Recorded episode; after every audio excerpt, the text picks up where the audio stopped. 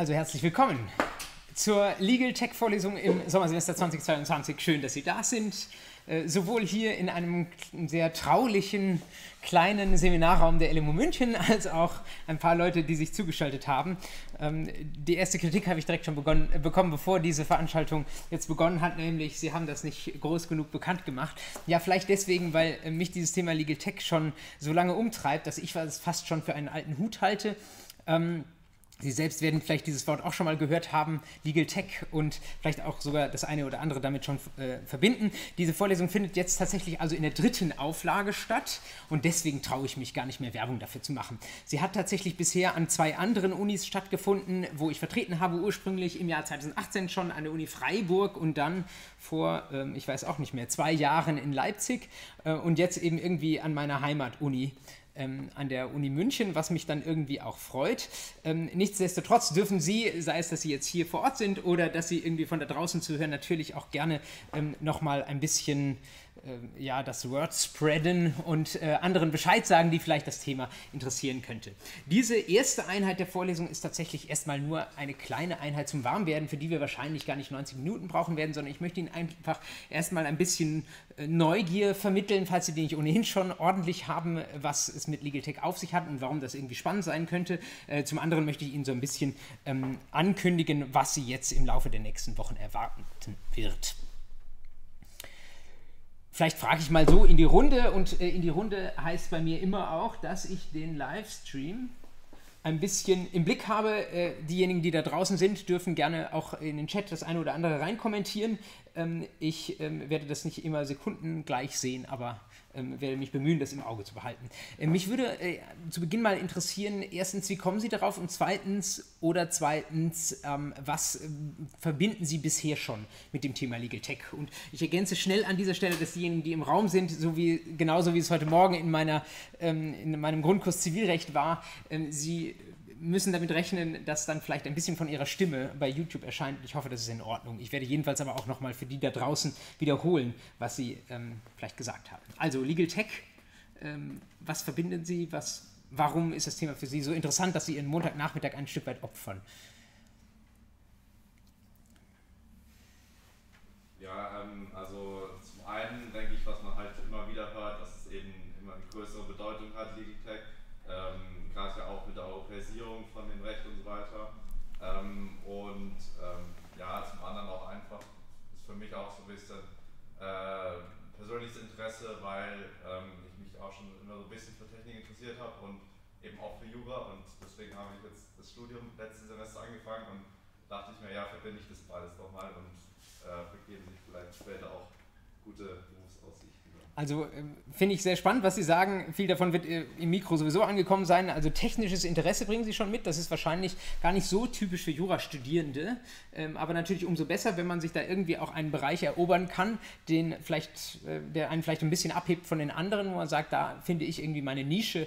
Denn in einem ja, man spricht inzwischen heute schon von einem Rechtsmarkt, wo man auch ein bisschen Wettbewerb hat, trotz des festgefügten, früher festgefügten Anwaltsmonopols. Da muss man schon auch ein bisschen ähm, sich umtun und sich überlegen, was ist der Platz, für den ich stehe, was kann ich besser als die anderen, was ist äh, das, womit ich irgendwie mein Geld verdienen kann und wo ich vielleicht auch für Mandantinnen und Mandanten einen gewissen Mehrwert schaffen kann. Ähm, andere Stimmen, ohne sie dazu verpflichten zu wollen, hier was beizusteuern? Wenn etwas Eigenwerbung erlaubt ist. Unbedingt.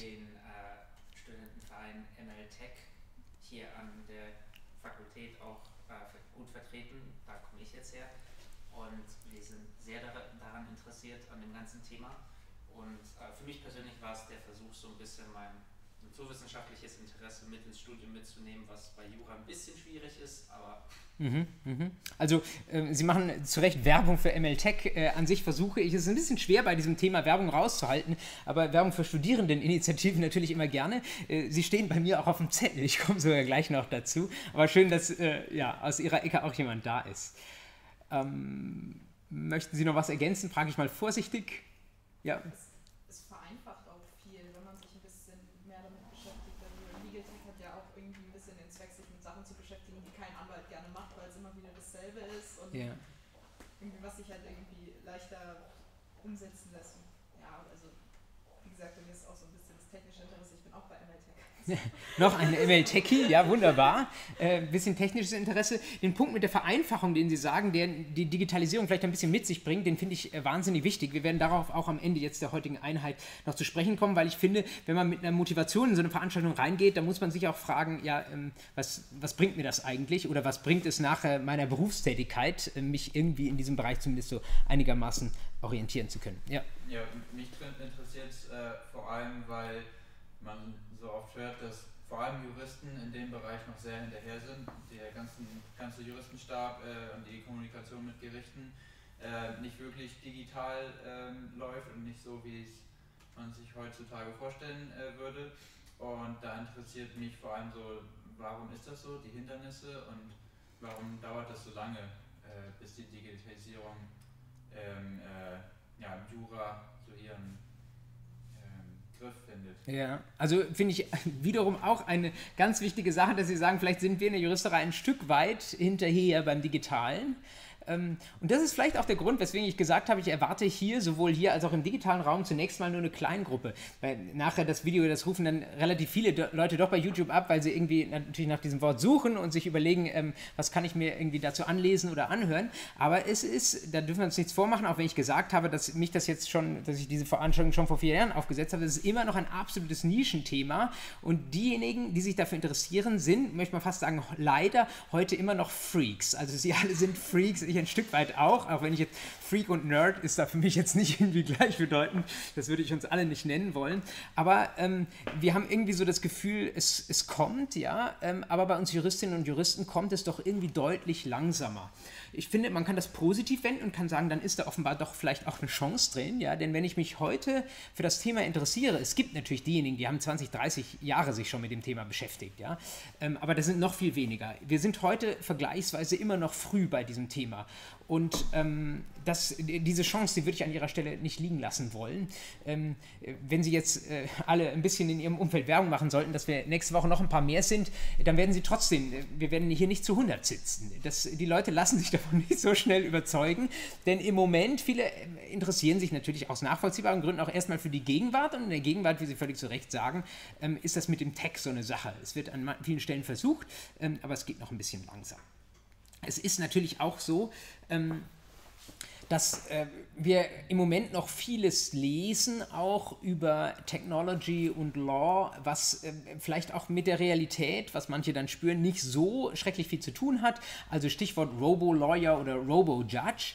Ähm, dann sehen Sie diese weißen humanoiden Roboter, ja, die dann, es gibt so wahrscheinlich irgendwie so ein iStock-Foto oder so, das wird da bei jeder Veranstaltung irgendwie eingebaut, ich kann es ja auch irgendwie verstehen. Ähm, nur, dass auf unserem Richterstuhl in absehbarer Zeit nicht so eine weiße Gestalt da in Plastik irgendwie ähm, Platz nimmt und dann über uns richten wird. Das wissen wir alle. Nur, ich finde, das sollte uns nicht beruhigen, dahingehend, dass Digitalisierung bei uns irgendwie in absehbarer Zeit uns noch in Ruhe lässt, sondern es gibt andere und viel, viel subtilere Wege, wie das Ganze ähm, sich Raum greifen wird. Ähm, also ist es nicht alles künstliche Intelligenz. Wir werden auch über künstliche Intelligenz sprechen im Laufe dieser Vorlesung. Wir werden aber auch das alles mit Vorsicht handhaben, denn das ist ein ziemlich vermintes Terrain. Wir werden, ich glaube, in zwei Wochen habe ich einen Termin dazu vorgesehen. Ähm, aber wir bleiben gleichzeitig eben doch auch nicht bei Word stehen. Ja? Wir werden gleich kurz auf den Begriff äh, Legal Tech schauen. Das ist auch eine ziemlich schillernde Sache. Ähm, äh, es gibt irgendwo was dazwischen, zwischen einer einfachen Textverarbeitung oder einer Tabellenkalkulation, die die meisten Juristinnen und Juristen ja auch nicht bedienen können, und ähm, künstliche Intelligenz und da geht echt noch ziemlich viel. Und ich finde, ähm, ja, was, äh, mit welchem Mindset sollte man in die Sache rangehen? Ähm, wie gesagt, irgendwie die Chancen sehen, finde ich wichtig, ein, ein positives Mindset. Ähm, manchmal erlebe ich Menschen jetzt auch außerhalb der Universität, wo ich dann ein bisschen den Eindruck habe, ich überlege, soll ich das sagen, dass Sie aus der verfassten Anwaltschaft kommen? Wissen Sie, was die verfasste Anwaltschaft ist? Das ist so Rechtsanwalts, Bundesrechtsanwaltskammer, sowas. Also, äh, nee, habe ich jetzt nicht gesagt, dass die daher kommen, ja. Ähm, aber es gibt manchmal Stimmen, die man hört, wo man den Eindruck hat, die kämpfen ein bisschen gegen die Zukunft. Und das finde ich einen Kampf, der ist äh, unproduktiv, ja. Der, wenn die Zukunft ohnehin kommt, dann sollten wir uns eher darüber Gedanken machen, wie wir diese Zukunft gestalten können. Natürlich ist es an dem, was auch die Technologie uns für Potenzial aufbaut, für die Juristerei, ist nicht alles gut daran, äh, sondern manches muss man tatsächlich tatsächlich auch kritisch sehen. Ähm, aber umso wichtiger, dass man nicht die Augen davor verschließt und wegläuft, sondern äh, sich darüber Gedanken macht, wie man das irgendwie integrieren kann ich träume so ein bisschen äh, davon, dass wir beides miteinander verbinden jetzt im äh, Rahmen dieser Veranstaltung, also sowohl die Chancen äh, gemeinsam zu betrachten, als auch kritisch durchaus zu diskutieren, was kritisch zu diskutieren ist. Und ähm, vielleicht äh, in der mittleren Frist träume ich ein bisschen davon, dass eine Veranstaltung wie diese gar nicht so eine Sonderveranstaltung ist, ein Blümchen, was da irgendwie mal angekündigt wird, weil irgendein Privatdozent, der daher gelaufen kommt, noch zwei Semesterwochenstunden verbraten muss, sondern ähm, dass es integriert integriert ist, und zwar in, ein Stück weit integriert in die Pflichtlehre. Wir, Sie werden gleich sehen, das, was wir hier behandeln, ist zum einen Rechtstheorie. Das ist natürlich im Pflichtcurriculum irgendwie so eine Sache, wo kommt das an? Wahrscheinlich am ehesten in einem Seminar mal, dass man sich da über solche Sachen Gedanken macht. Es ist aber auch sehr, sehr viel Anwaltsrecht oder größer Rechtsdienstleistungsrecht. Es gibt ja heute viele Rechtsdienstleister äh, außerhalb der Anwaltschaft. Da sagen dann viele, ja, das gehört eigentlich ins Referendariat herein. Ist auch so gehört vielleicht, ist, ist hier im Studium gar nicht der erste Platz dafür, sondern nur für diejenigen, die sich interessieren, ähm, gehört aber das Anwaltsrecht natürlich mehr und mehr schon auch irgendwie zum Verfahrens- und Prozessrecht dazu. Und mindestens dort im Zivilprozessrecht äh, würde ich mir wünschen, dass da in ein paar Jahren es eigentlich an deutschen Fakultäten, juristischen Fakultäten der Standard ist, dass da das, was wir jetzt hier in eine spezielle Veranstaltung ausgegliedert haben, dass das dort wie selbstverständlich mitgedacht wird. Ich habe vor einiger Zeit mal so einen kleinen ähm, Tagungsheftchen Beitrag geschrieben, wo ich äh, auch gesagt habe, ja, ich mache eine Legal Tech Vorlesung, aber eigentlich finde ich das nicht gut, dass das so ausgegliedert wird. Also äh, trotzdem biete ich es an, ja, äh, weil ich den Eindruck habe, äh, wir sind irgendwie noch nicht so weit, aber vielleicht ähm, kommen wir da in absehbarer Zeit hin. Ein paar ähm, organisatorische Vorbemerkungen an der Stelle die ich mit Ihnen teilen möchte. Sie haben schon gesehen, ähm, Livestream läuft. Äh, das bedeutet für diejenigen, Sie haben eben gesagt, Sie haben eine kollidierende Veranstaltung, die da jetzt in der nächsten Woche nicht mehr dabei sein können. Ähm, äh, alles in Ordnung, zeichne ich auf und lasse es, äh, lass es nicht nur im Stream laufen, sondern lasse es auch stehen äh, bei YouTube. Und Sie haben wahrscheinlich gesehen, es gibt eine eigene Playlist, da finden Sie das dann ähm, automatisch jeweils drin. Ähm, über den Chat und den Datenschutz habe ich schon was gesagt. Dann wollte ich Ihnen noch etwas sagen zu den Materialien äh, dieser Veranstaltung. Sie bekommen ja für die meisten anderen Jura-Veranstaltungen ein Skript. Ähm, ich hatte das auch mal und habe es irgendwie dann doch ähm, wieder, das war nur bei der ersten Auflage, ich habe es wieder verworfen. Äh, und zwar deswegen, weil ich mir vorstelle, für Sie ist es sowieso ein Sonderaufwand, in dieser Vorlesung drin zu sitzen. Und ähm, ich möchte es eigentlich dabei genügen lassen, Sie hier maximal 90 Minuten, vielleicht auch manchmal ein bisschen kürzer zu beschallen. Ähm, Sie dürfen theoretisch, auch wenn wir jetzt ein bisschen nach dem Mittag sind, wenn Sie irgendwie einen Kaffee hier reinbringen möchten, ja, oder noch in späten Lunch essen wollen, machen Sie das gerne. Das ist, es ist eher so, vielleicht kennen Sie das, in Amerika gibt es so Lunch Lectures, da wird wirklich auch ähm, da wird gegessen, ja, während der Veranstaltung. Stört mich überhaupt nicht. Äh, vielleicht schmatzen sie nicht allzu laut. Wäre für mich in Ordnung, ähm, dass sie das erst einmal nur so konsumieren, ein Stück weit. Und ich möchte gar nicht mit dem Anspruch an sie herantreten, dass sie etwas lernen sollen. Sondern es wird hier und da die Situation geben, wo sie sagen, ja, das kann ich gut vernetzen, verschalten mit dem, was ich sonst in meinem Studienleben mache. Und dann greife ich das nochmal auf und da forsche ich selbst nochmal ein bisschen hinterher. Das äh, würde mich freuen, wenn das äh, an der einen oder anderen Stelle passiert. Und deswegen ähm, habe ich Ihnen, so habe ich es auch schon bei der zweiten Auflage dieser Vorlesung gemacht, eine Reading List gebaut. Die stelle ich irgendwann heute im Laufe des Tages online. Sie haben ja wahrscheinlich gesehen, ich habe hierfür jetzt nicht bei Moodle was eingestellt, sondern unter meiner Personenseite hängt eine, eine Seite für diese Veranstaltung ähm, bei der LMU. Äh, da verlinke ich eine Reading List. Ähm, das, äh, da sehen Sie dann auch schon gleich alle Termine, die ungefähr, die jetzt im, Laufe dieser Vorlesung folgen, ist also gewissermaßen auch eine Struktur dieses Kurses. Ähm, und da finden Sie Aufsätze, äh, manchmal auch Bücher en masse zu den Themen, über die wir hier sprechen. Ähm, da habe ich jetzt bewusst auch gar nicht große Auswahl getroffen, sondern erstmal möglichst auch einen Anspruch auf Vollständigkeit ähm, gehabt, dass Sie da wissen, wenn Sie das Thema interessiert, vielleicht schreiben Sie ja sogar auch mal eine Seminararbeit, dann haben Sie eine wertvolle Ressource, wo Sie wissen, bei dieser Literatur können Sie irgendwie loslaufen.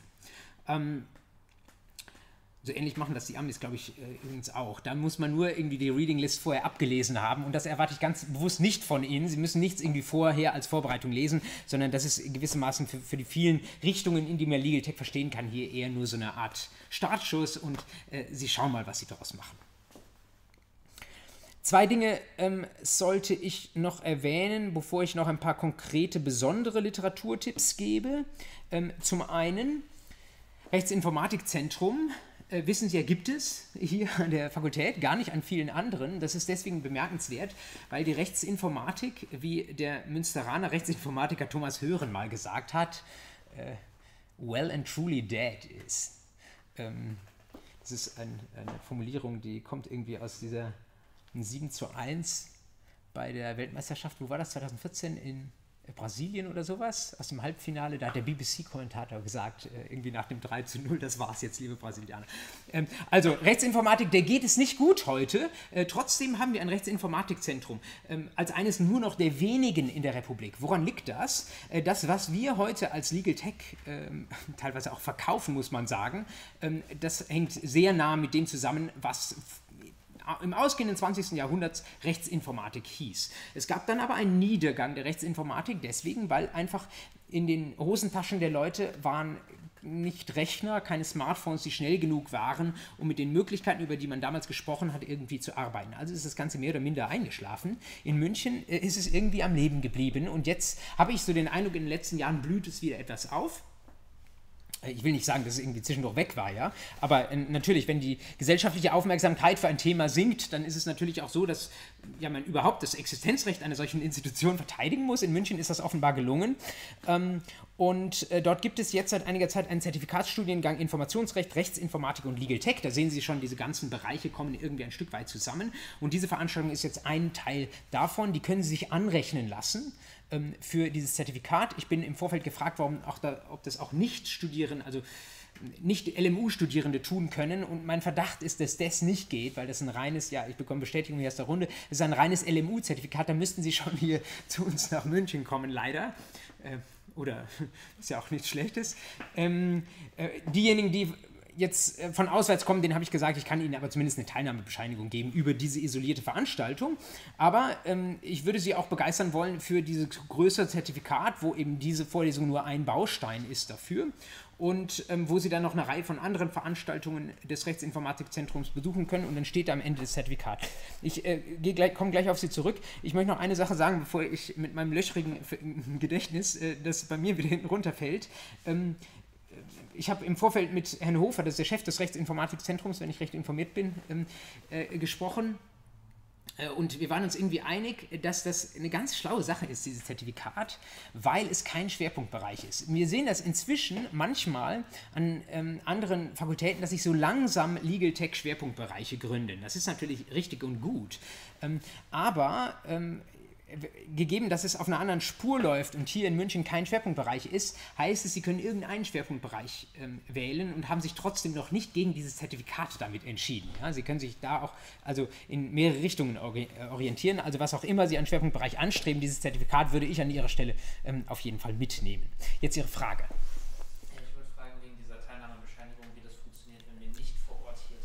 Ja, äh, wie ist das mit der Teilnahmebescheinigung? Ich kann nicht allen, die sich an mich einfach so mal am Semesterende äh, wenden, äh, mitteilen und bestätigen, dass sie an dieser Veranstaltung teilgenommen haben. Deswegen werde ich bei jeder Veranstaltung ein Codewort nennen. Und ich bitte Sie, mir dieses Codewort, ähm, wenn Sie da draußen nur zuhören, einfach möglichst bald in einer E-Mail zuzuschicken einfach mit ihrer E-Mail-Adresse. Sie müssen keine Grußformel oder sowas verwenden, ja. Nur damit ich weiß, sie sind dabei gewesen. Und ich möchte da auch nicht alle Codewörter, am, äh, Codewörter irgendwie am Ende des Semesters haben, äh, weil dann macht irgendjemand von Ihnen eine Liste aller Codewörter, ja, und dann muss man die mir nur zuschicken. Also ich kann nicht absolute Fälschungssicherheit äh, garantieren, aber ich möchte schon, dass es äh, irgendwie ernsthaft, dass es ernsthaft ähm, äh, die Sache angehen. Wenn es Ihnen zu langsam ist, wissen Sie ja, bei YouTube können Sie die Geschwindigkeit hochdrehen. Ich mache das selbst manchmal, wenn ich Sachen zur Wiederholung von anderen Menschen höre, dass ich irgendwie auf 1,5 höre. Ich finde das irgendwie, da bleibt man gedanklich bei der Sache. Ähm, diejenigen, die jetzt hier im Raum sind, können das natürlich genauso machen, aber Sie können mir natürlich auch am Ende der Veranstaltung einfach Ihren Namen hinterlassen. Wenn Sie sagen, jetzt haben Sie eine kollidierende Übung oder sowas, mein Gott, ja, dann würde ich Sie bitten, irgendwann im Laufe des weiteren Tages vielleicht diese Veranstaltung sich anzuhören, um mir dieses Codewort zeitnah zuzuspielen. Ähm, ich habe Verständnis dafür, wenn Sie ab und an mal nicht können, deswegen habe ich im Vorfeld gesagt, 11 von 13 Veranstaltungen sollten Sie ähm, abdecken, sollten Sie dabei gewesen sein und die anderen beiden können Sie gut sein lassen. Dieses Codewort lautet für diese erste Veranstaltung Zertifikat. Und solcher Codewörter wird es mehr geben, dann eins pro Veranstaltung. Zertifikat. Ähm, an die da draußen, die mir das zuschicken wollen, martin.fries.jura.uni-münchen.de, da können Sie es hinschicken.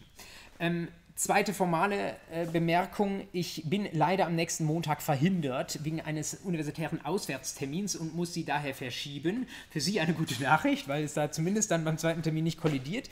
Ähm, äh, Ort der, des verschobenen Termins ist der Lehrturm und zwar ganz oben W401. Das finde ich total toll, weil ich da nie war und äh, irgendwie, ich glaube, da ist man dem Himmel etwas näher, oder? Das hat irgendwie so ein Oberlicht oder so. Ich wollte da immer schon mal hin. Also bin ich dankbar, dass wir dahin umgebucht wurden, allerdings eben nicht am Montag, sondern am Donnerstag. Also gleich wie bei der Übung, die Veranstaltung, äh, gleiche Uhrzeit, 14.15 bis 15.45. W401. Aber natürlich auch im Livestream.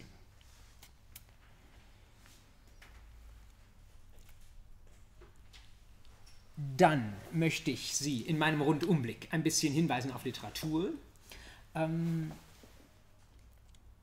die erste Idee, die einer Juristin oder einem Juristen natürlich dazu kommt, ist, gibt es ein Lehrbuch? Ja, ähm, ich wurde da auch in der Vergangenheit schon mal dazu gefragt und ich hatte immer irgendwie Wichtigeres im Kopf. Ähm, mein finaler Dealbreaker war dann, dass ich den Verlag gefragt habe, der, mir das, äh, der mich danach gefragt hat, ob es denn wenigstens Open Access geht. Um Gottes Willen, wo kommen wir da hin? Ja, dann halt nicht. Ja.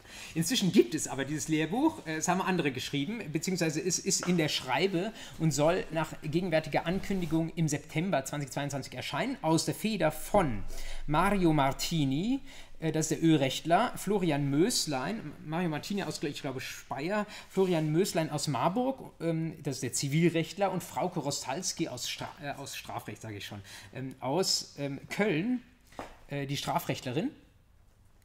Was ich deswegen interessant finde, äh, weil Sie da sehen, ich bin Zivilrechtler von Hause aus, ich berichte Ihnen das ähm, notgedrungen aus einer bestimmten Perspektive und ich weiß natürlich, dass ein paar Dinge im Strafrecht laufen, kann das aber nicht so kompetent berichten. In diesem Lehrbuch, das dann da irgendwie erscheinen wird, im, ich glaube, Nomos Verlag äh, im Herbst grob, ähm, können Sie sich ja schon mal notieren, dort ähm, äh, finden Sie das denn eben von allen Seiten beleuchtet. Ich glaube, ich habe in der Vorankündigung gesehen, 200 Seiten, es ist also äh, sicherlich ganz gut ähm, lesbar.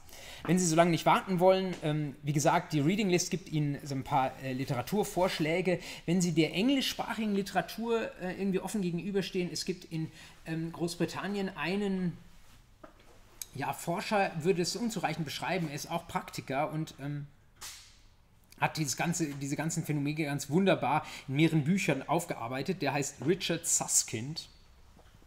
S-U-S-S Kind, Richard Susskind, der hat, wenn Sie das mal in, bei Amazon oder so angeben, dann sehen Sie das, was der alles geschrieben hat. Schöne, äh, gut lesbare Bücher und wenn Sie irgendwann mal die Gelegenheit haben, einem Vortrag von Richard Susskind beizuwohnen, ähm, ich werde im Laufe der Veranstaltung noch andere Namen von äh, tollen Legal Tech Pionierinnen und Pionieren äh, nennen, dann sollten Sie diese Gelegenheit sich nicht entgehen lassen.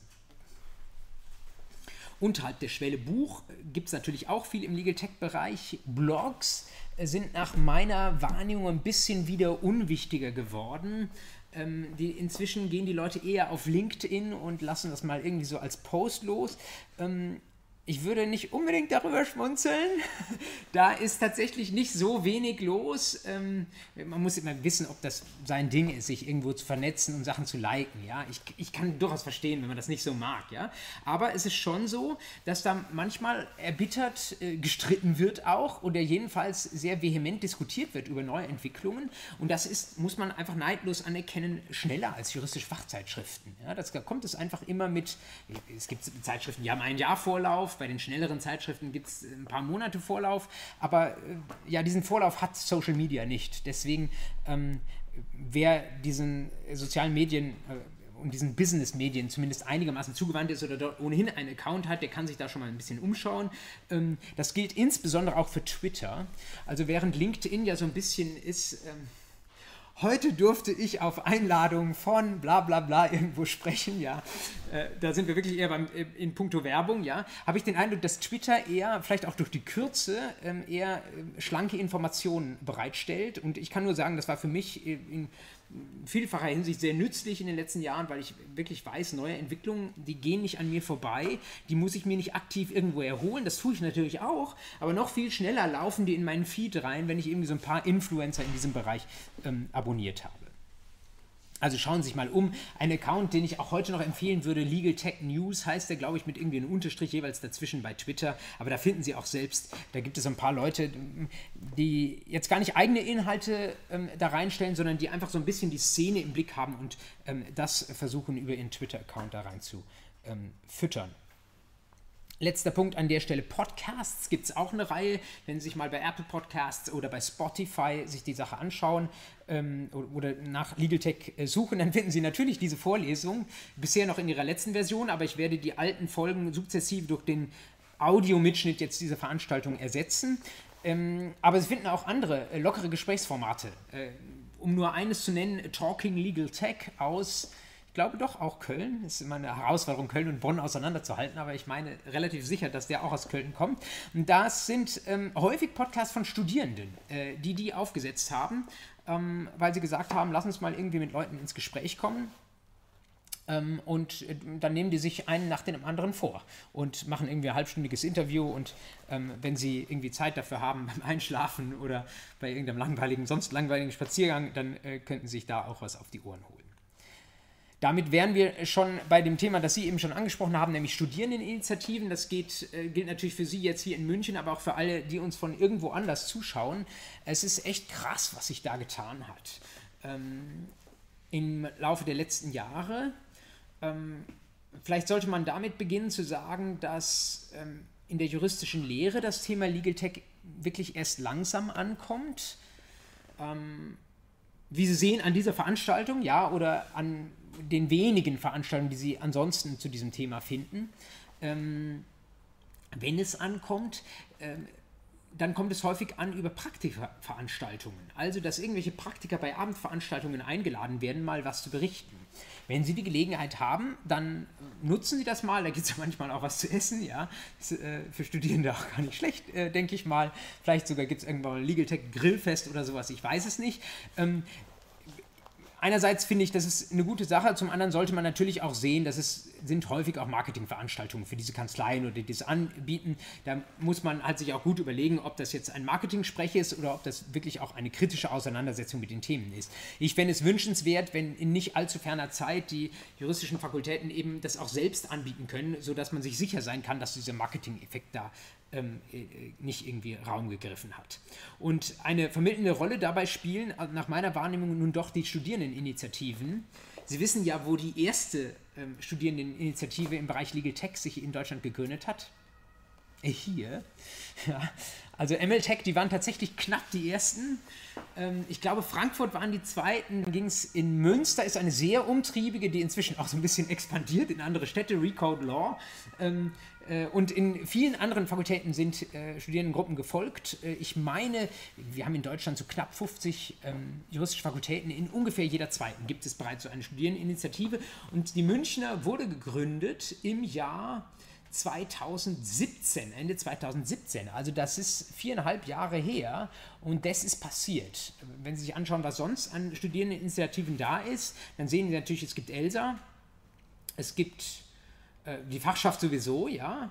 Und dann gibt es manchmal vielleicht noch irgendwie, äh, keine Ahnung, so wohltätige Organisationen, sowas. Aber es sind jetzt nicht so wahnsinnig viele. Also man, man merkt irgendwie, es ist ein Thema, was Sie oder ähm, viele von oder manche von Ihnen umtreibt, sicherlich noch nicht irgendwie alle. Und ähm, manchmal, ja, denke ich vielleicht auch der Lehrkörper, wozu ich mich auch zählen würde, muss irgendwie ein bisschen nachsitzen, ja. Also ähm, wir müssen diese Erwartungshaltung, die Sie als Studierende haben, auch irgendwie ein Stück weit aufnehmen. Und äh, ich glaube, ist, äh, Sie alle, die Sie vielleicht auch in diesen Initiativen arbeiten, Sie haben einen echten großen Punkt dabei. Diese Studierendeninitiativen machen Veranstaltungen, äh, deswegen erwähne ich das auch, ähm, weil Sie mal einfach nachschauen können, was da das Semesterprogramm ist und ich Ihnen raten würde, selbst wenn Sie jetzt irgendwie nur aus der Ferne zuhören, schauen Sie mal in Ihrer Uni, wo Sie unterwegs sind. Ähm, das, äh, da werden Sie wahrscheinlich was finden und da können Sie sich auch mit anderen vernetzen, die ähm, an diesem Thema Interesse haben.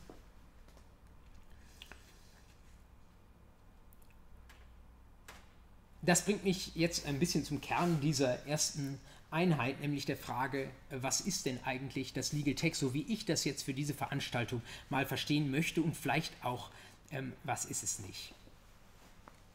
Das ist jetzt der erste Punkt. Ähm, Sie haben mich eben gefragt, ob ich PowerPoint verwende. Nee, mache ich nicht. Ähm, Äh, und zwar unter anderem deswegen, weil es mit dem Streaming irgendwie mit der hier zur Verfügung stehenden Hardware einfach eine zu große Herausforderung ist. Ähm, aber auch ähm, äh, weil ich denke, die meisten von Ihnen haben ja sowieso irgendwie ein Gerät bei sich oder ich würde Sie auch ermutigen, beim nächsten Mal das Gerät wieder mitzubringen und äh, vor sich zu stellen und ich werde Ihnen ab und an mal einfach so eine URL sagen, da können Sie dann gerade mal aufschlagen und irgendwie nachschauen, die lassen vielleicht das Tab offen, ähm, wenn Sie sagen, da wollen Sie nachher irgendwie nochmal weiter stöbern. Ähm, was Sie jetzt zum Beispiel mal aufschlagen könnten wäre, ich hoffe, ähm, dass ich das, mich daran richtig erinnere, Moment, ich muss das jetzt selbst googeln. Oder nee, ich muss selbst eine Internetverbindung herstellen, damit ich Ihnen da nichts Falsches sage. Das meiste habe ich im Kopf. Die Welt ist klein. Äh, ist die Seite von jemandem, der heißt Dominik Tobschall. Und der hat äh, der hat eine Seite unter tobschall.de tob schall wie der Schall.de. Wenn Sie da drauf gehen, dann sehen Sie rechts unten im Menü Legal Tech in Germany. Und dann finden Sie dort eine tobschall.de slash legaltech in einem Wort slash. Ähm, wenn Sie da mal drauf gehen, äh, ich könnte das auch hier nochmal in den Chat kurz rein posten. Ich weiß nicht, ob ich das mit allen URLs mache, aber damit Sie das noch komfortabler haben. Ich hoffe, das habe ich jetzt da richtig gemacht. Ähm, dann sehen Sie so im Draufblick, ich glaube, Sie können auch auf dieses Bild draufklicken, dann sehen Sie so ein Bild mit einer ganz großen Landschaft von Legal Tech Unternehmen in Deutschland. Sie sehen, dass das eine Versionsgeschichte hat. Dieser Herr Tupschall hat diese äh, Seite regelmäßig geupdatet. Was Sie hier sehen, ist äh, erstmal eine große Perspektive. Damit sehen Sie zunächst einmal, ohne dass wir uns jetzt einzeln, im Einzelnen anschauen wollen, was da drauf steht, äh, da gibt es sehr, sehr viel. Sie sehen zum Beispiel, ähm, so links Mitte und an anderen Stellen auch, da ist schon so ein rotes, äh, so ein roter Button drauf. Da sind auch schon die ersten Unternehmen pleite gegangen. Das gehört irgendwie dazu in so einem riskanten äh, Bereich. Und was Sie natürlich auch sehen, ist, ähm, dass Ligitech eben auch ein Marketing-Ding ist, weil sich da Leute gerne auch auf diese Liste draufsetzen lassen und bestimmt Männchen gemacht haben, um da drauf zu kommen.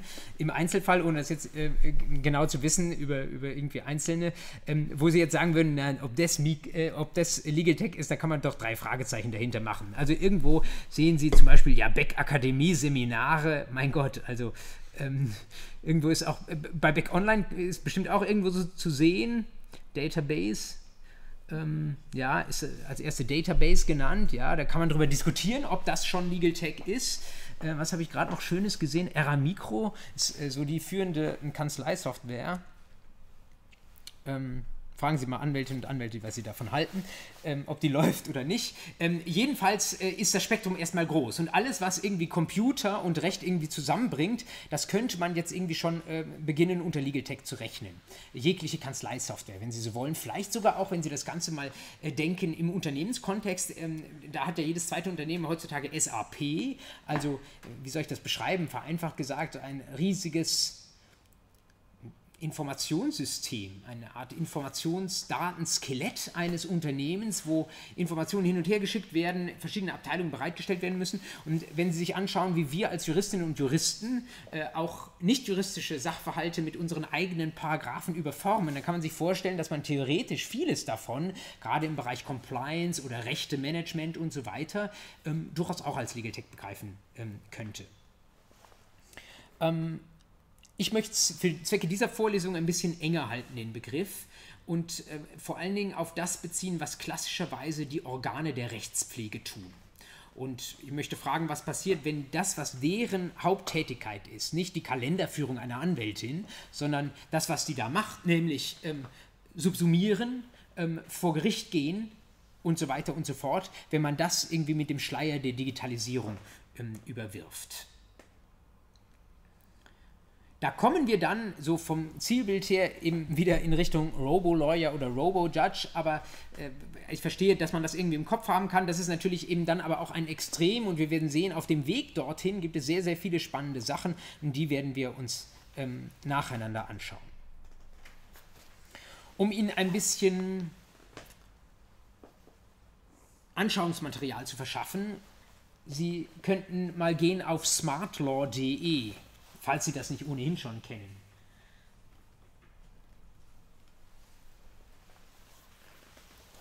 Smartlaw.de war mal ein Legaltech-Startup, also vor einigen Jahren ein neu gegründetes Unternehmen, das inzwischen gekauft wurde vom Wolters Klüver Verlag.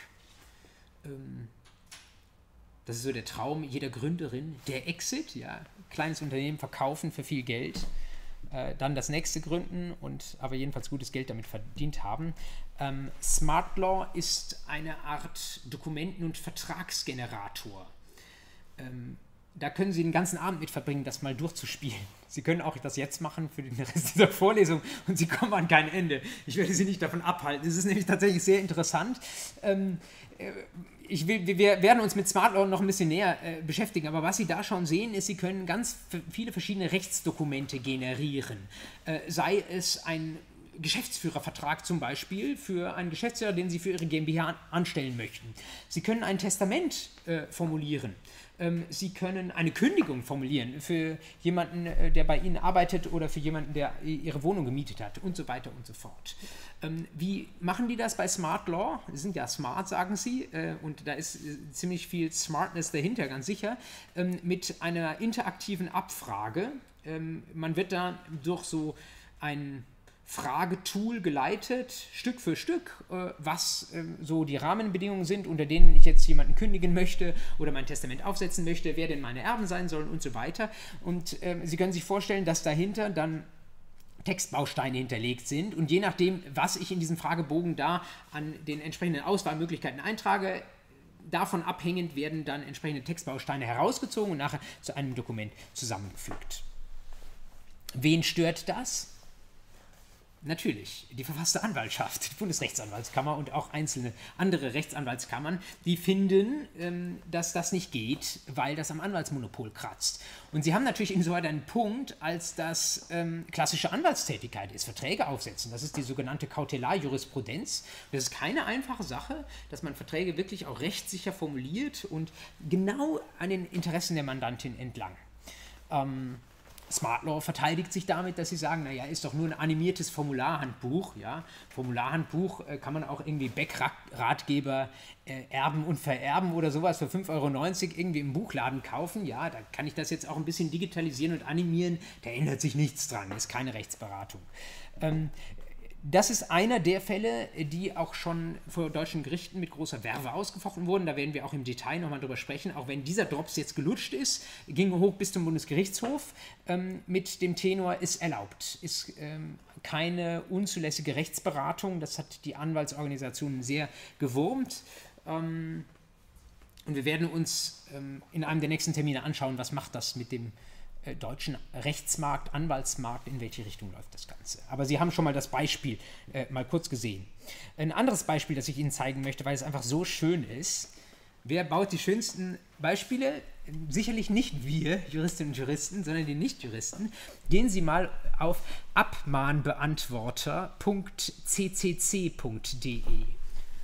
Abmahnbeantworter in einem Wort abmahnbeantworter.ccc.de.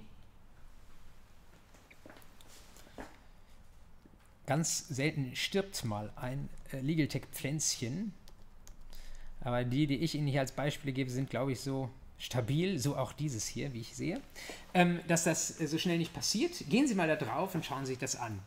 Ähm, ist doch schön, oder? Also vom Layout und hier mache ich jetzt auch gar nicht groß Werbung für irgendeine Heuschrecke oder sowas, sondern CCC steht für Chaos Computer Club. Der Chaos Computer Club, der hat ähm, uns Juristinnen und Juristen viel geholfen ähm, in den letzten Jahren. Das waren nämlich die, bei denen darf man sicherlich Nerd sagen, ohne dass es irgendwie abwertend ist, das waren die, die das besondere elektronische Anwaltspostfach gekippt haben. Ich weiß nicht, ob Sie davon gehört haben, ich rühre das nur kurz an.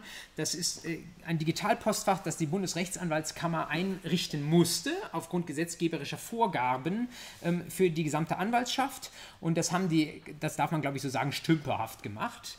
Und dann hat sich in weiß gar nicht mehr welches Jahr das war, 2018 wahrscheinlich, ähm, hat sich äh, Ende des Jahres irgendwie so die Winterkonferenz des Chaos Computer Clubs äh, mit diesem Postfach ähm, beschäftigt und hat mal so ein paar, ähm, paar Schwächen dieses Postfachs aufgedeckt, ja. Und auf einmal war Holland in Not bei der Bundesrechtsanwaltskammer. Und viele haben natürlich auch suffisant darüber berichtet äh, in der Legal Text Szene, äh, die es auch damals schon gab. Und das führte dazu, dass das erstmal offline genommen werden musste. Und seitdem läuft es eher schlecht als recht. Ähm, will sagen, der Chaos Computer Club, der hat schon irgendwie seine Vernetzung mit der Jura-Szene gefunden in den letzten Jahren und hat durchaus auch nützliche Arbeit geleistet. Es ist ja gut, wenn man Kritik bekommt, ja, von Leuten, die programmieren besser können als man selbst. Und ähm, hier, was sie hier gemacht haben, ist äh, File-Sharing-Abmahnungen. Äh, wiederum auch modularisiert mit so ähnlich wie bei Smart Law, einfach als ein Dokumentengenerator ähm, ist deswegen interessant, weil das ja ganz sichtbar keine Anwälte sind. Das ist halt der Chaos Computer Club. Und ähm, die ähm, sehen, File-Sharing ist ein Problem. Sie sehen auch, da gibt es immer die professionell aufgestellten großen Medienunternehmen, die da vielleicht auch manches Mal Leute, die eigentlich äh, nicht schuldhaft gehandelt haben, in diese ganzen Gebühren reintreiben und die deswegen sagen, wir helfen euch mal strukturiert ein Verteidigungsschreiben aufzusetzen.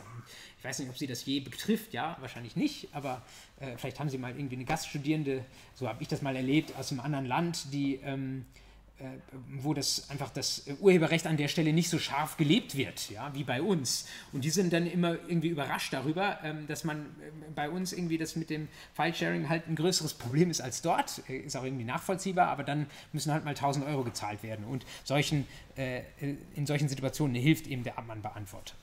Außerhalb der Anwaltschaft, wohlgemerkt. Und äh, schöner geht's nicht.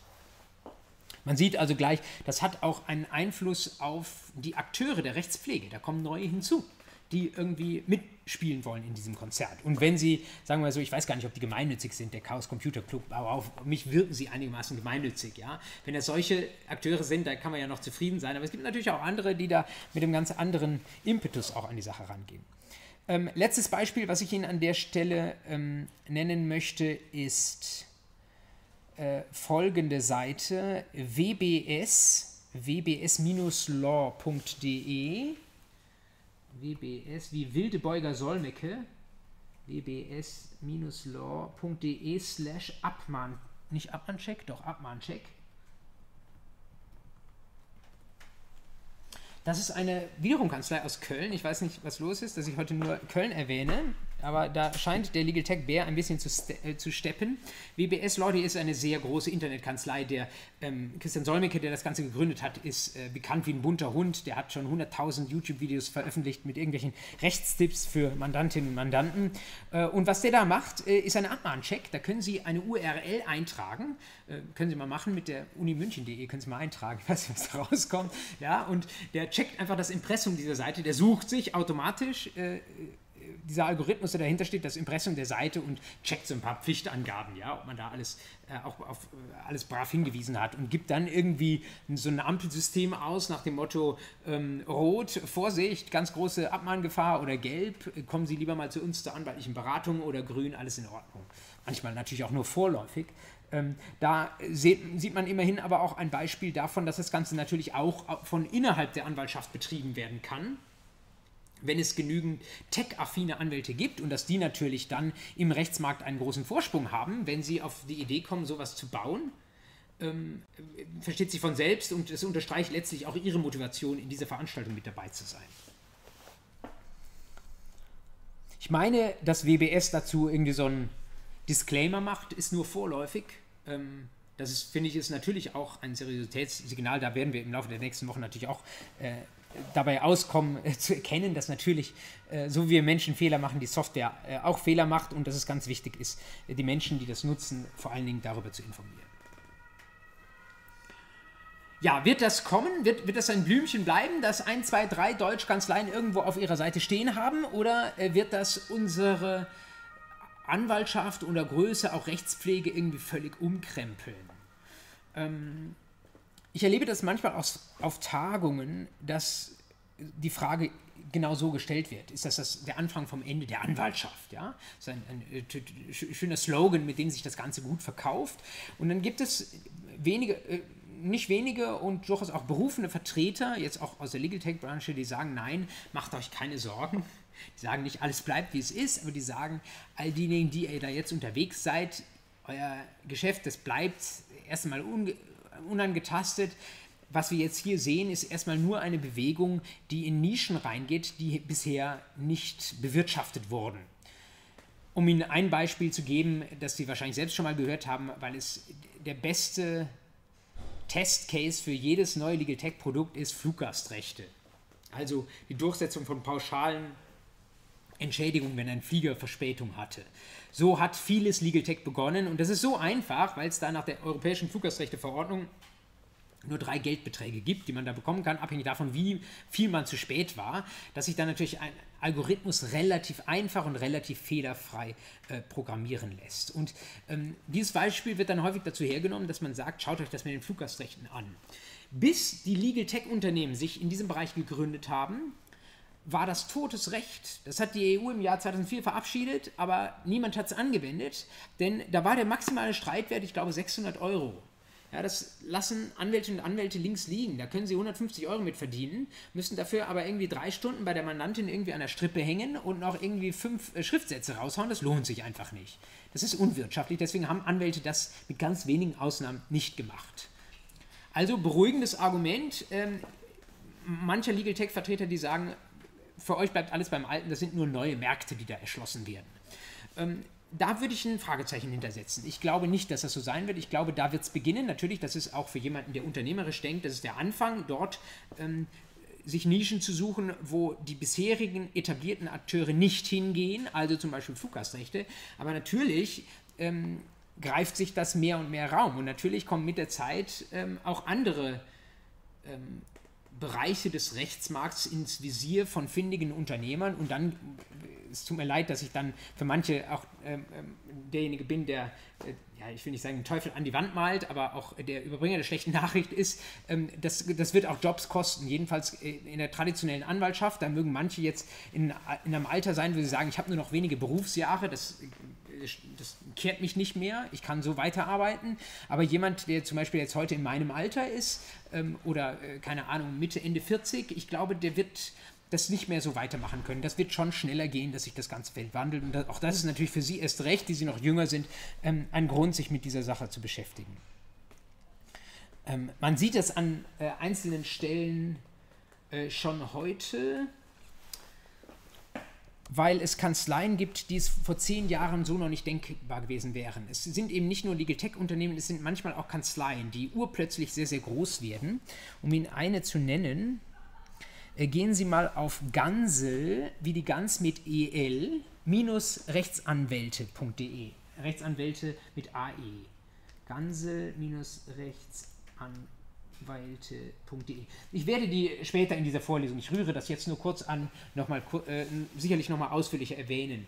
Ähm, aber da sehen Sie eine Kanzlei, die, wenn ich jetzt nicht irre, man könnte das an der äh, Internet äh, Archive, könnte man das nachvollziehen. Ich glaube, dass die vor zehn Jahren ungefähr noch nicht existiert haben.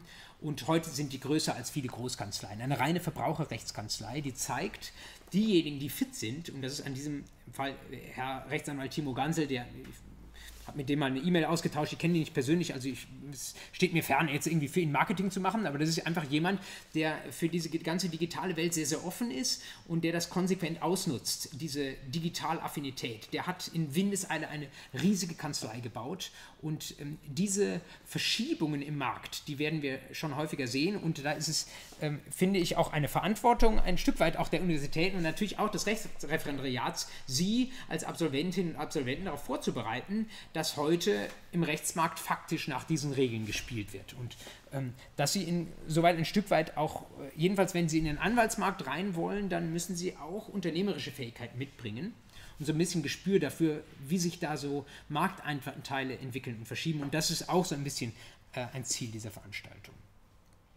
Dass das Ganze ähm, nicht wieder weggeht, ähm, glaube ich, kann man am besten sich klar machen, wenn man in andere stark regulierte ähm, Berufe, durchaus hier in Deutschland, bei uns reinschaut.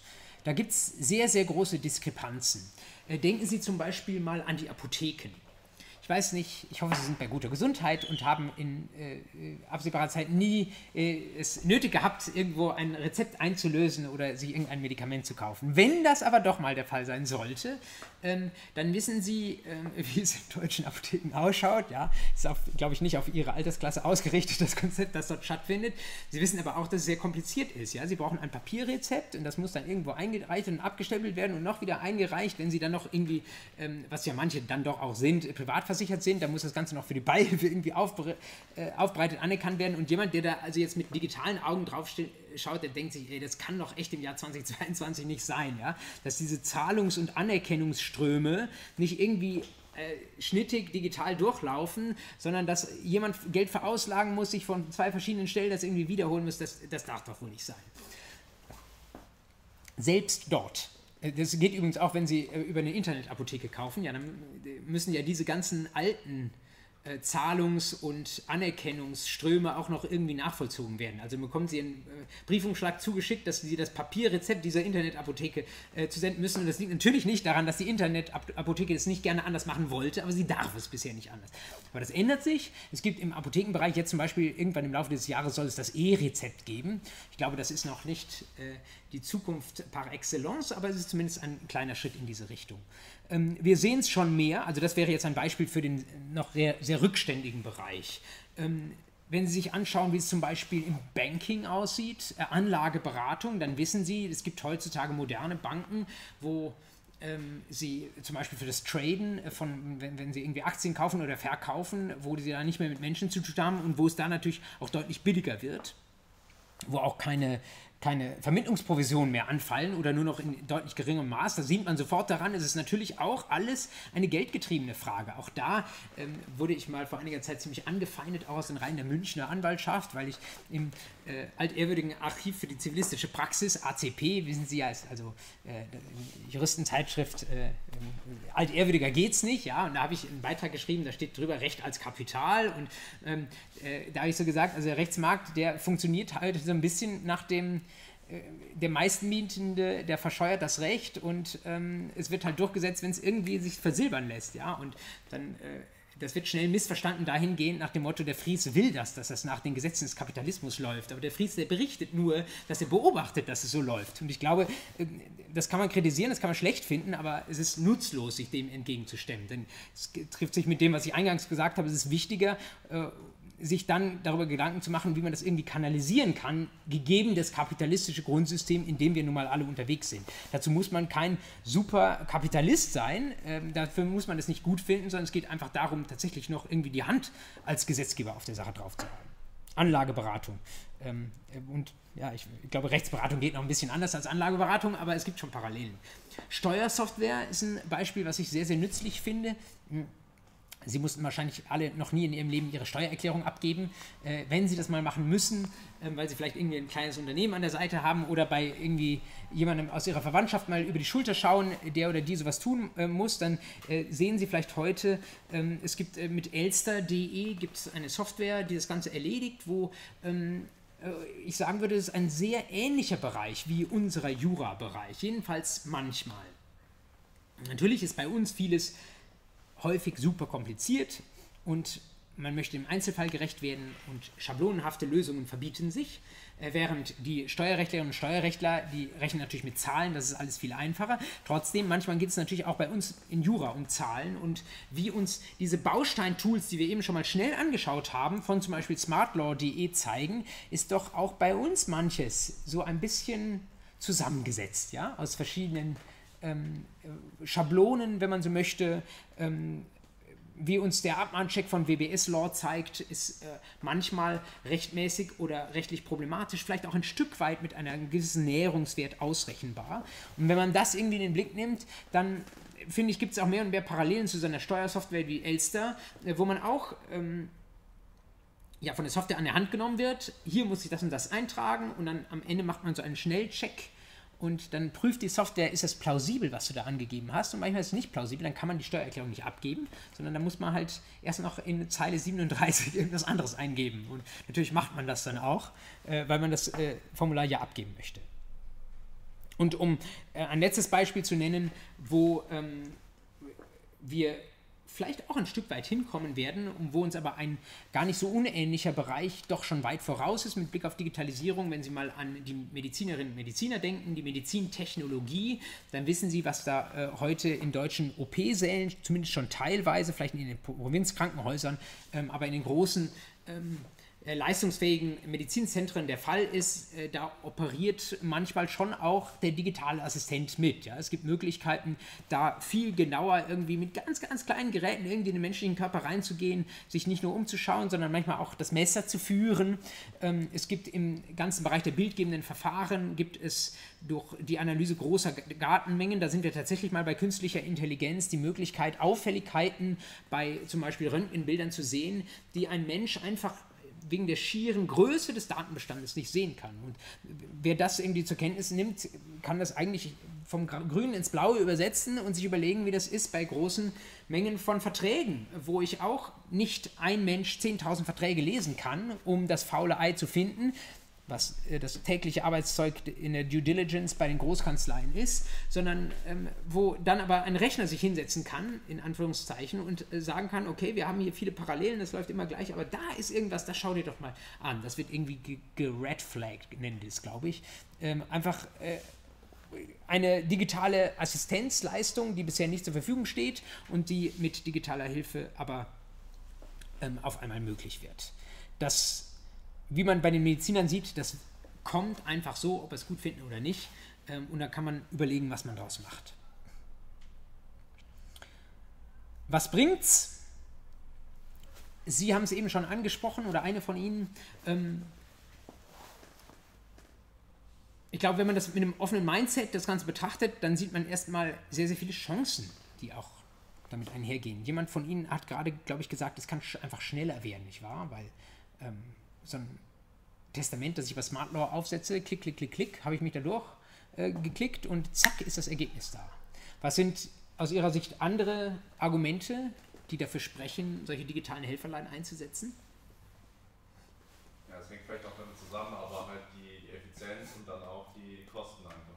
Also man kann dann letztendlich auch ähm, ja, am Ende auch mehr mit weniger Zeit, sage ich mal, verdienen, weil man halt sich mit, äh, sich mit einer großen Masse beschäftigen kann. Vielleicht ist es auch günstiger als der, ähm, als der Wettbewerber, als andere Wettbewerber anbieten kann. Und ähm, ja, dadurch kann man eben ja, produktiver sein, sag ich mal. Mhm. Der Einzelne kann produktiver sein, sagen Sie. Sie nennen das Wort Effizienz. Da wissen Sie wahrscheinlich auch, dass das für die Juristen manchmal einen unschönen Beigeschmack hat. Ja, man möchte sich eben nicht dieser wertelosen Ökonomie äh, unterordnen, sondern man hält die eigenen Werte hoch. Ähm, eigentlich ein gut verstandener Effizienzbegriff kann das aber durchaus auch abbilden. Also das ist nicht alles böse kapitalistisch, was da von außen kommt, sondern Effizienz sagt eigentlich nur ein, ein, ein gutes Verhältnis zwischen Aufwand und Ertrag. Ich soll mich nicht irgendwie totarbeiten für etwas, äh, was dann nicht keinen spürbaren Mehrwert bringt. Da sagen Sie völlig zu Recht, das kann irgendwie verbessert werden. Sie sagen, es wird günstiger und was ein bisschen so anklang in dem, was Sie gesagt haben, ist, wenn es günstiger wird, dann wird es natürlich für bestimmte Leute auch erschwinglicher. Stichwort Fluggastrechte, die bisher einfach gesagt haben, nee, so dann lieber gar nicht. Ähm, das läuft bei den Juristinnen und Juristen seit langen Jahren unter dem Stichwort Access to Justice oder Zugang zum Recht. Das ist ein Begriff, der kommt aus den 1970ern, also ist schon sehr, sehr alt und man hat ganz, ganz lange versucht, über die Gestaltung erst des materiellen Rechts und dann des Prozessrechts irgendwie diesen Zugang zu öffnen für Verbraucherinnen und Verbraucher. Und das hat nie geklappt. Und jetzt kommen die Legal Tech-Unternehmen und da ist es auf einmal so weit offen, dass sich die Gerichte gequält fragen, ob man das nicht vielleicht ein bisschen wieder schließen kann. Ähm, wir werden uns im Laufe der Vorlesung damit beschäftigen. Also es gibt da echt krasse Sachen, die passieren. So BGH-Senate, die sagen äh, den Oberlandesgerichten, bitte haltet eure Verfahren zurück. Wir haben genug davon. Lass uns erstmal eine Grundsatzentscheidung treffen. Und ich frage, mein lieber Gott, also ähm, sowas passiert in Deutschland, ja. Ähm, aber wenn man mit Vertreterinnen und Vertretern der Justiz spricht, dann sagen die ja, also der Verfassungsblock hat das, wie ich finde, zu Recht, also sehr, sehr äh, harsch angegriffen und die Justiz sagt natürlich, also mehr leisten als äh, irgendwie, weiß ich nicht, zehn Stunden am Tag können wir dann auch nicht. Ähm, es geht nicht anders. Ja? Also das sind äh, richtig harte Diskussionen, die auch im Zivilprozessrecht zu führen sind und wo es auch eine Reihe von Ideen gibt, wie man damit fertig wird. Damit werden wir uns beschäftigen. Sie wollten noch einen Punkt ergänzen. Ja, ich wollte auch das mit der niedrigeren Schwelle und Access to Justice. Ja. Das äh, führt natürlich zu dem Folgeproblem, was passiert, wenn wenn es dann nur so so ein ungefähres Recht ist, was da zur Durchsetzung kommt. Ja? Wenn ich es dann irgendwo auch gut sein lasse. Also dieses ganze Schablonenhafte, das wäre direkt jetzt ein Kritikpunkt, den wir auch in den Blick nehmen werden, dieses ganze Schablonenhafte von Algorithmen, die ja vielleicht nicht so im Einzelfall sich alles 100% gerecht anschauen können, wie wir Menschen das tun, ähm, das könnte ja auch manchmal dazu führen, dass wir dann sagen, ach komm, diese 1000 Fälle, die setze ich auch en masse durch.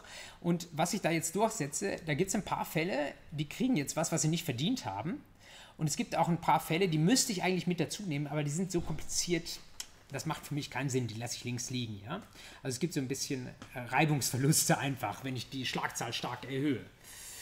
Kann man sich, das wäre dann also ein, ein, also eine, äh, ein, ein, holistischer Effizienzbegriff, der nur von oben drauf schaut, der würde sagen, für das Gesamtsystem ist das Aufwand-Ertragsverhältnis besser. Die traditionelle juristische Sichtweise oder das Bemühen ist dem gegenüber zu sagen, wir wollen aber eigentlich auch jedem Einzelnen und jeder Einzelnen gerecht werden. Und das ist bei diesen großen Massendingen vielleicht irgendwann auch nicht mehr gewährleistet. Was zeigt, es gibt, ist eben nicht nur alles gut, sondern alles, was wir hier an neuen guten Dingen bekommen, wird an mancher Stelle natürlich auch durch Kompromisse erkauft. Da braucht man gar nicht drum herum zu reden. Ja, ich glaube, deswegen ist es auch gerade so wichtig, dass man eben ähm, jetzt nicht denkt, okay, wir werden später mal alle arbeitslos so als Touristen, sondern halt ähm, denke, es wird uns ergänzen. So. Und halt, ähm, zum Beispiel bei den Fällen, wo jetzt auf, äh, auf der WBS-Seite, die sie gezeigt haben, wo es so Gelbes war, das Gelbe ausgezeichnet, dass man dann eben ähm, ja, nochmal schaut, ja, okay, ähm, also dass dann auch ein Mensch drüber schaut, sagen wir mal. Mhm.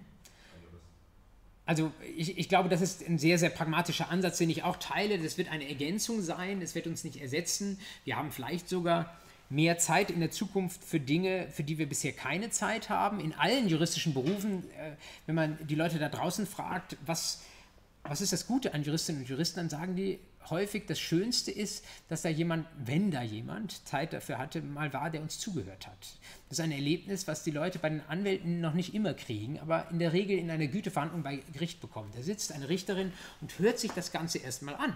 Ja, die Leute haben sich natürlich Kopf für eingeschlagen, haben sich aber vorher nie zugehört. Die Hoffnung natürlich, die jetzt auch mit der Digitalisierung verbunden ist, dass unsere Richter nicht mehr ähm, weil sie Papierschriftsätze bekommen, sich die, den ganzen Tag damit zubringen, äh, zu suchen, wo jetzt welche Argumentversatzstücke irgendwo versteckt sind auf Seite 87, äh, sondern mehr Zeit dafür haben, das, was den Leuten auch wirklich wichtig ist. Das Gegenargument folgt natürlich auf dem Fuße. Ähm, wer sagt, dass die Zeit dann auch investiert wird, vielleicht wird sie auch wegrationalisiert und es sieht beim Zuhören morgen auch nicht besser aus als heute. Ähm, da gibt es noch äh, die Hoffnung, die mit, äh, von, von Optimisten äh, häufig genannt wird, dass Software weniger müde ist, weniger faul ist oder sonstige menschliche Schwächen hat. Ja, die rechnet einfach sehr mechanisch. Sie ist auch weniger bestechlich. Sie hat vielleicht keine Biases, allenfalls die Biases, die wir ihr mitgegeben haben. Ähm, also es gibt auch sogar die Hoffnung, dass die Qualität der juristischen Arbeit einfach besser wird. Ähm, und ich würde sagen, da ist was dran. Also wenn wir uns das vorstellen, wie sich wohl, was wir jetzt äh, mangels einer Studie nur vermuten können, wie sich wohl die Qualität der juristischen äh, Suchmaschinen in den letzten 20 Jahren durch die Ankunft äh, der, juristischen Arbeit, die Qualität der juristischen Arbeit in den letzten 20 ähm, Jahren geändert hat durch die Ankunft juristischer Suchmaschinen. Also ich im Jahr 2002 mein Studium begann, da war das ganz am Anfang. Da hat man uns gesagt, ja, schaut mal, da gibt es jetzt diese neuen Weg Online und Juris. Wir haben hier im juristischen Seminar, haben wir auch so ein, zwei Zugänge, da gibt es drei Rechner, die haben wir dahingestellt, da könnt ihr mal euch schon mal umschauen, ja, vielleicht mal irgendwie für die Seminararbeit, ja. Sie haben das jetzt alles daheim und ich glaube, also wir damals ähm, äh, haben natürlich auch noch ganz anders recherchiert. Ja, da hat man nicht recherchiert per Suchmaschine, sondern äh, indem man äh, Fußnoten gesehen hat, wie man es eigentlich heute auch noch zusätzlich machen sollte, und gesehen hat, okay, der verweist auf den Beitrag von der und der Autorin und dann gehe ich mal zu diesem Aufsatz, greifen wir raus, wohin verweist die und so weiter. So hat man sich das Ganze eröffnet. Ähm, aber natürlich haben das faktisch viele nicht gemacht und ich glaube, da kann man schon sagen, durch das sehr simple digitale Helferlein Suchmaschine hat sich natürlich schon viel von juristischer Arbeit verbessert und dass das natürlich noch viel ausgefeilter und ausdifferenzierter gehen kann, ähm, ist sonnenklar.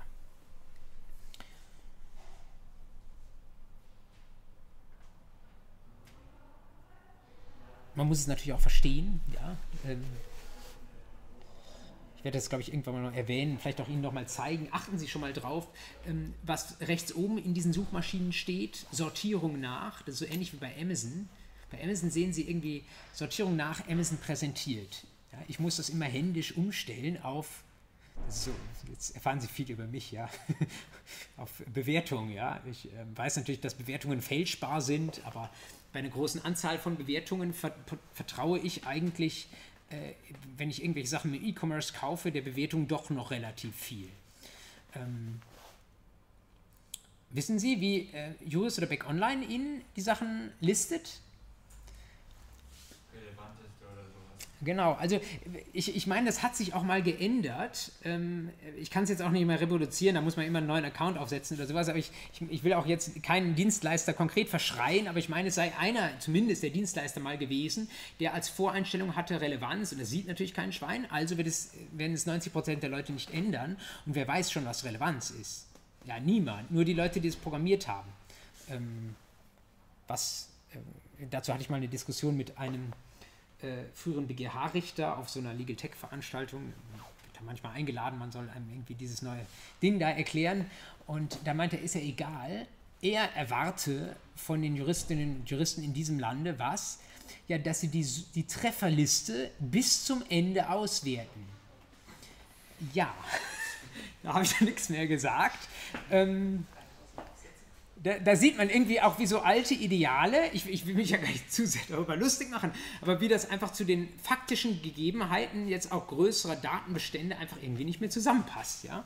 Und ähm, also da kommt es ein bisschen auch Sensibilität vielleicht auch an dafür, was, ähm, was wir dann, ja, was in der Praxis passiert und was da eben auch irgendwo nicht mehr passiert. Und irgendwie äh, ein bisschen Realitätssinn, glaube ich, ähm, hilft uns da auch dann pragmatisch einzuschätzen. Das wird auch ein bisschen das Fazit sein in den nächsten äh, Wochen, wenn wir an verschiedenen Stellen sehen, was kann die Software, was kann sie nicht. Dann werden wir sehen, mein Gott, ja, natürlich ist sie nicht perfekt, die Menschen aber auch nicht. Ähm, und äh, Hauptsache, wir versuchen dann irgendwie mit Augenmaß damit umzugehen. Ja, ähm, was ich auf meinem Zettel hier im Grunde genommen eigentlich nur noch stehen habe, äh, ist die Struktur der Veranstaltung, wo ich Ihnen noch mal ganz kurz jetzt andeuten möchte, was Sie in den nächsten Wochen erwartet. Sie können das dann auch auf der Reading List, die ich dann irgendwann im Laufe des Tages freischalte, ähm, können Sie das ähm, aus deren Gliederung auch letztlich ersehen. Wir werden bei dem Rechtsgebiet anfangen, das ich Rechtstheorie nennen möchte, weil es Rechtstheorie ist. Ähm, und das ist ähm, man könnte kritisch sagen, es sind praxisferne Fragen, aber sie haben sehr viel damit zu tun, wie auch Sie in Ihrem Studium arbeiten. Es hat sehr damit zu, viel damit zu tun, wie auch Gutachtenstil funktioniert. Und ich finde, ähm, dass man sogar über den eigenen Gutachtenstil etwas, äh, sogar sehr viel lernen kann, wenn man sich darüber Gedanken macht, ob und wie ein Computer subsumieren kann.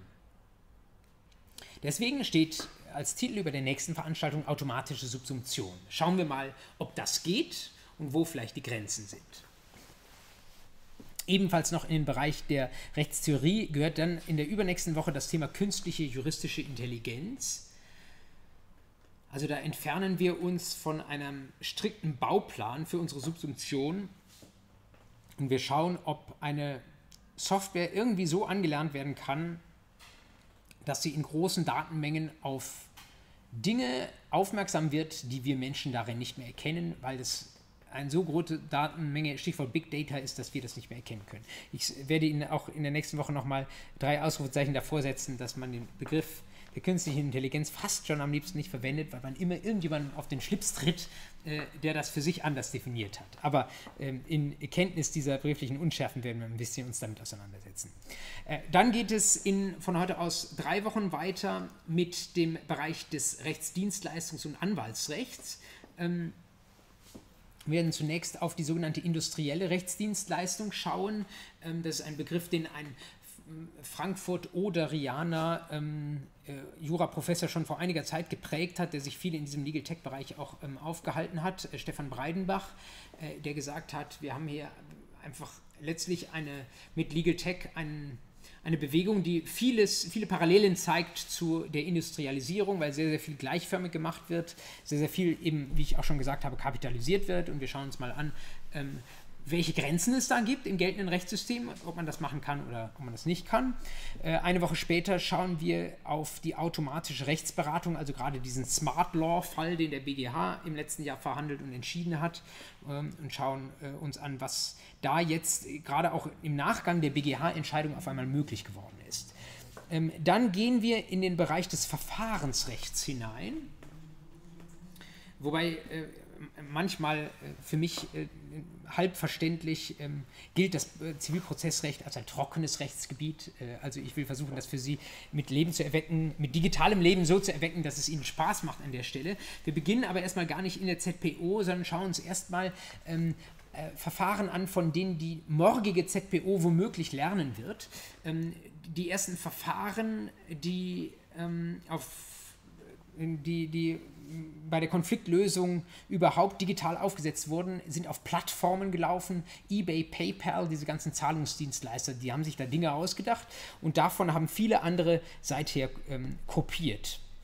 Ähm, einen Termin weiter, digitale Streitbeilegung, da geht es um außergerichtliche Verfahren, die gewissermaßen im Gerichtsprozess vorgeschaltet sind. Dann gehen wir in den Gerichtsprozess selbst rein und zwar peu à peu, erst mit einem Termin Online-Klage, also die Frage, kann ich überhaupt online klagen? Nein, kann ich nicht, aber irgendwann kann ich das mal. Und äh, das könnte sogar sein, dass sich in der gegenwärtigen Legislaturperiode daran noch etwas ändert. Also da ist auf einmal in Corona-Zeiten doch sehr viel an Betriebsamkeit ausgebrochen und weil jetzt ja auch die Regierungsparteien grundlegend gewechselt haben, ähm, äh, sind da viele irgendwie neue Ideen auch in Berlin unterwegs. Wir werden dann weitergehen zum äh, Stichwort mündliche Verhandlungen, kennen Sie 128 ZPO, da gibt es auch heute schon den 128a ZPO, dass man das Ganze per irgendwie Skype oder Teams sowas machen kann, aber da gibt es natürlich noch viel abgefahrenere Vorschläge, die wir uns anschauen werden. Dann gehen wir auch in die digitale Beweisaufnahme einen Termin rein, schauen uns an, wie das damit ist, ähm, inwieweit ich digitale Beweise würdigen kann oder auch die Methoden der Digitalisierung nutzen kann, um ähm, Beweisstücke irgendwie aufzunehmen. Dann gehen wir an das Ende eines Verfahrens, ähm, E-Urteil und Prozessvergleich 2.0, wie ich das in der Überschrift nennen werde. Ähm, also was ist da möglich? Da geht es natürlich auch an den Kern der juristischen Arbeit, nämlich das, äh, die Frage, inwieweit sich auch Richterinnen und Richter mal von einer Software ein bisschen was vorbereiten lassen können. Sei es ein Vergleichsvorschlag oder tatsächlich ein Urteil. Dann geht es in den nicht unwichtigen Bereich ZPO2, der sich wiederum sehr trocken anhört, aber gar nicht ist, äh, denn äh, da gibt es äh, Mechanismen, die teilweise unter dem ähm, Begriff Smart Contracts laufen, die versuchen, dieses ganze Vollstreckungsverfahren, sogar auch teilweise mit dem Erkenntnisverfahren äh, direkt mit drin, versuchen zu automatisieren, sodass das Ganze nie mehr eine Streitigkeit nie mehr eine Anwältin sieht, nie mehr vor Gericht auftaucht und nie mehr beim Gerichtsvollzieher auftaucht. Und äh, zu guter Letzt, äh, wenn wir da angekommen sind und noch einen Termin übrig haben, dann würde ich mit Ihnen das Ganze gerne nochmal aus der Warte der Prozesskosten betrachten. Ähm, das wird dann ein eher kürzerer Termin sein, weil ich glaube, dass bei der Frage, wie wir das Ganze in unser Rechtssystem und Rechtspflegesystem integrieren, spielt natürlich eine große Rolle, welche Preisschilder wir an welche neuen Verfahrensformen oder Rechtsberatungsformen dran pappen. Und da kann man sehr, sehr innovativ denken. Da kann man natürlich, wenn man möchte, der bisherigen traditionellen Anwaltschaft natürlich auch viele Pfründe wegnehmen und die würden sich dagegen wehren. Äh, man kann das Ganze aber eben auch aus der Warte der Mandantschaft betrachten und sich überlegen, ähm, ob es manchmal, das würden die Vertreter der verfassten Anwaltschaft wieder sagen, ob es manchmal im Mandanteninteresse ist, möglichst viel zu bezahlen, damit sie jemanden bekommen, der viel daran verdient und der deswegen auch einen Anreiz hat, gute Rechtsberatung zu erbringen. Oder ob es anders ist, dass man sagt, derjenige, der da viel Geld bekommt, äh, der wird das nicht als Anreiz nehmen, irgendwie viel zu arbeiten, sondern wird das wenige arbeiten, was er sonst auch gearbeitet hat und wird das, sich das Geld in die Tasche stecken und dann können wir es auch gleich günstig machen. Da kann man an vielen Stellschrauben drehen und das würde ich mir gerne ähm, im Abschluss, zum Abschluss gemeinsam mit Ihnen anschauen. Was würden Sie gerne noch unterbringen, was ich jetzt noch nicht genannt habe?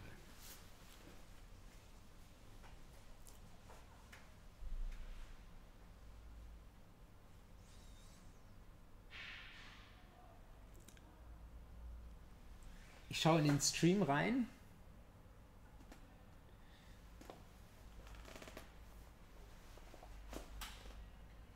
Sie können es mir auch zurufen per E-Mail, wenn Ihnen unter der Woche oder irgendwann während der Vorlesung noch etwas einfällt. Ähm, aus meiner Sicht ist damit ähm, vorgestellt, was ich mit Ihnen vorhabe. Es würde mich freuen, wenn ich Sie von der Digitalisierung, muss ich Sie nicht mehr überzeugen, glaube ich, aber wenn ich Sie ähm, so ein bisschen von den Themen jetzt dieser Vorlesung ähm, überzeugt hätte. Es ist wirklich etwas, was äh, mehr Praxisbezug hat, vielleicht als Studienbezug und wo Sie sich wirklich deswegen auch dafür feiern dürfen, dass Sie sich überhaupt dafür interessieren.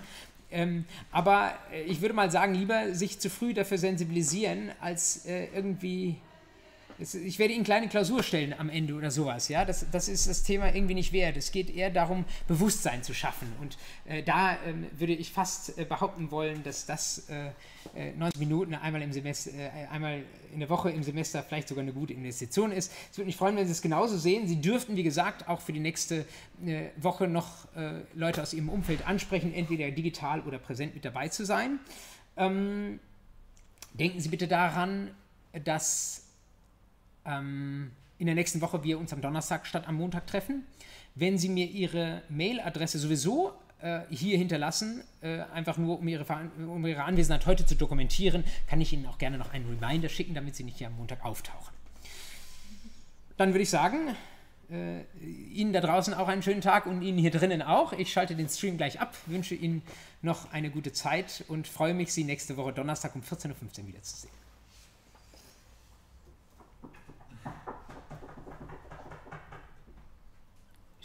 Stream beendet. Äh, super. Ähm, ja, ich glaube, wir